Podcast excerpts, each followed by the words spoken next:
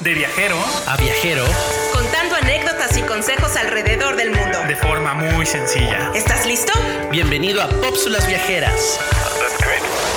Esto es la Pópsula Viajera número 5.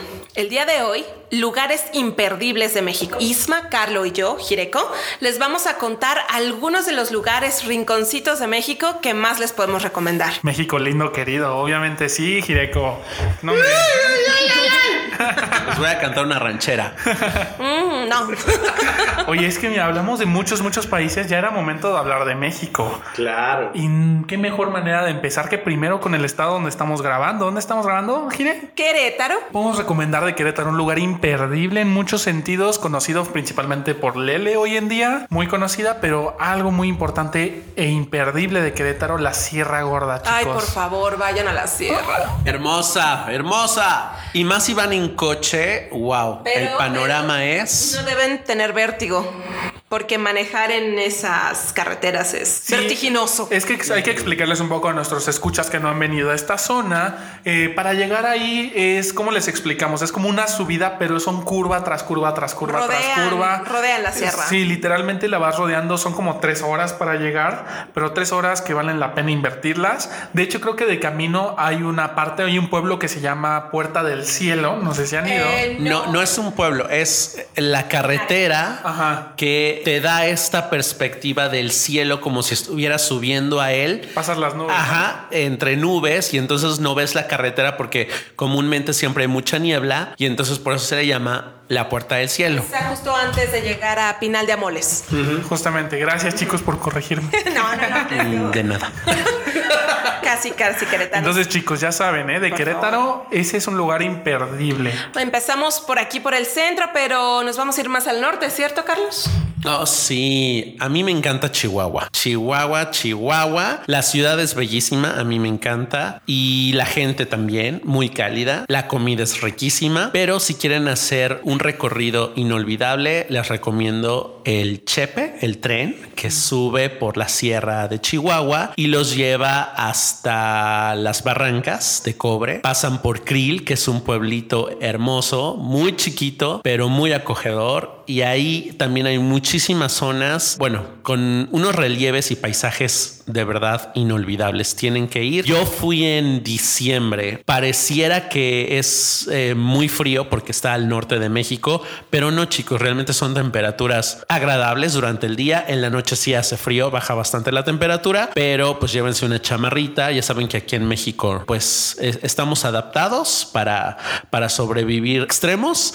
Entonces váyanse a las barrancas del cobre en Chihuahua. Oye, esta suena bien. Yo la verdad no he ido, chat, pero a ver, coméntales un poco porque creo yo, no sé ustedes, que muchos, yo no puedo, yo no he tenido el placer así directamente de visitar Chihuahua, Yo de paso, tampoco. pero mucha gente puede decir, oye, la inseguridad, Carlos, cuéntanos, ¿es fácil con o la zona en donde tú nos recomiendas está más tranquilo? La zona que yo les recomiendo es muy turística, por lo mismo está muy bien resguardada. Bueno, hace cuatro años que fui, me imagino que ahora debe ser mejor. Creo que ahí el tema es Ciudad Juárez. Pero pues ese es otro cantar. Eh, No he ido a Juárez, pero no creo que sea inseguro viajar, a menos que, bueno, ustedes también se expongan eh, a viajar en carretera durante la noche y no, no por la inseguridad, sino porque puede ser peligroso por eh, lo resbaladizo que puede estar la carretera, porque de repente hay lluvias, incluso en invierno, o bueno, pues para qué nos vamos a arriesgar, ¿no? Si un- algún malhechor está ahí esperando la oportunidad, mejor siempre viajar de día. Pero no, no les recomiendo eh, que se expongan tampoco. Disfruten el viaje en tren, que es hermoso. Los, el panorama, las vistas son increíbles. Durante todo el trayecto puedes estar viendo montañas, desierto,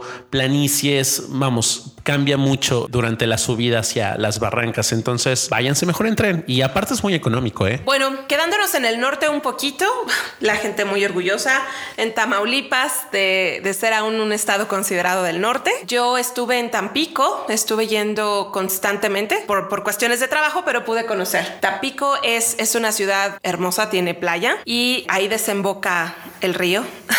Qué penita, no me acuerdo qué río es. Pero eh, justo en la playa hay eh, un malecón, un malecón precioso. De un lado son aguas dulces, que es el río, y del otro lado está el océano. Y cuando hay norte, como le llaman a, a las, a las tormentas del Golfo, puedes, bueno, se agitan las aguas y puedes ver delfines negros. Como saltando. Saltando eh, Órale. entre el agua, entre el agua salada del, del océano y el agua dulce del, Órale, del río que, que va desembocando ahí. Es un espectáculo impresionante y es, es muy, muy, muy bonito. eh, La, la playa Miramar. Y bueno, si ya están ahí en Tampico, no pueden dejar de ir a las tortas de la barda, así le llaman. Son muchos puestecitos que están eh, abajo de una barda de la estación. Qué descriptivos. qué Exactamente. Tortas de la barda. Es, eh, todos están orgullosos de eso. Algunos les gustan, otros no, pero todo el mundo te dice, ah, estás aquí, ve a las tortas de la barda. Y son, bueno, tortas, pero en vez de salsa, es chicharrón en salsa lo que le echan. Entonces, si la pides con salsa, tendrás chicharrón en salsa en tu, Delicioso. en tu torta. Sí, sí, sí, es un, es mítico, es mítico. Y bueno, cruzando un poco el río, ya estás en Veracruz, que es un lugar al que tú puedes hablarnos un poquito más, Isma. Sí, miren, les voy a platicar un poquito de Veracruz. Muchas veces pasa pues, desapercibido, pero el puerto, chicos, yo que he ido, les digo, es impresionante. Ahí es donde desembarca la mayor parte de las cosas de ah, Volkswagen, marcas de automotrices. Y es impresionante ver cómo llegan los contenedores, cómo se ponen debajo de una grúa enorme y están ahí jalando los contenedores como si fueran juguetes, ¿no? Eh, para mí esa es una experiencia que cualquiera debe de vivir. Es una experiencia bien bonita y las plazas que ponen para que tú te sientes por completo a ver este espectáculo, porque hay como plaza, como explanada donde hay sillas donde sentarse para verlo, hay restaurantes cerca, pues pueden, pueden disfrutar de Qué esto, curioso ¿no? que se vuelva un espectáculo turístico, algo tan mundano como... Es que es muy, es que es muy, muy, muy, es muy impresionante ver el tamaño. Imagínense, son barcos comerciales gigantescos, traen más de 10 mil carros. Imagínense qué tan grandes están y cómo van bajando. Así de una compuertita que ves el chiquita, lo ves a lo lejos de ese barco, están saliendo camionetas, carros y tú dices, estas cosas son grandes, o sea, se ven miniatura ahí. Wow. Entonces, la verdad, esa parte sí la recomiendo mucho. Y ya bajándonos un poquito más, también es muy importante Chiapas. Claro, Chiapas, eh, aquí tenemos sentimientos encontrados, Jireco y yo. Oh, De hecho, Obviamente, los tres, ¿no? sí. Conocemos Chiapas. Los tres hemos estado Sí. ahí. Sí. Yo principalmente yo les quisiera comentar que vayan a visitar un lugar que se llama Cintalapa. Eh, amigos que, que escuchen este episodio se van a reír porque es un pueblo que el cual visité hace aproximadamente dos años, año y medio, y un pueblo que la verdad nos recibió con los brazos abiertos. Toda la gente es un pueblo no más de mil personas. Todos se conocían. Yo fui a jugar básquetbol ahí y no hombre, un pueblo hermoso, hermoso, hermoso, 100% recomendado. Solo tiene una plaza, pero esa plaza se pone bien padre todas las noches. Ay, las plazas de Chiapas son hermosas. Yo estuve en Tapachula, que es, eh, bueno, eh, la última ciudad que van a encontrar antes de llegar a Guatemala. Eh, aquí en México, de hecho, hay muchas bromas de que si te equivocas y das la vuelta a la derecha en vez de la izquierda, ya estás en Guatemala. Eh, es un lugar muy cálido y caluroso porque está justo al nivel del mar. De hecho, el calor es húmedo, intenso, es muy incómodo, llueve constantemente. De hecho, el transporte público son unas como combis sin puerta.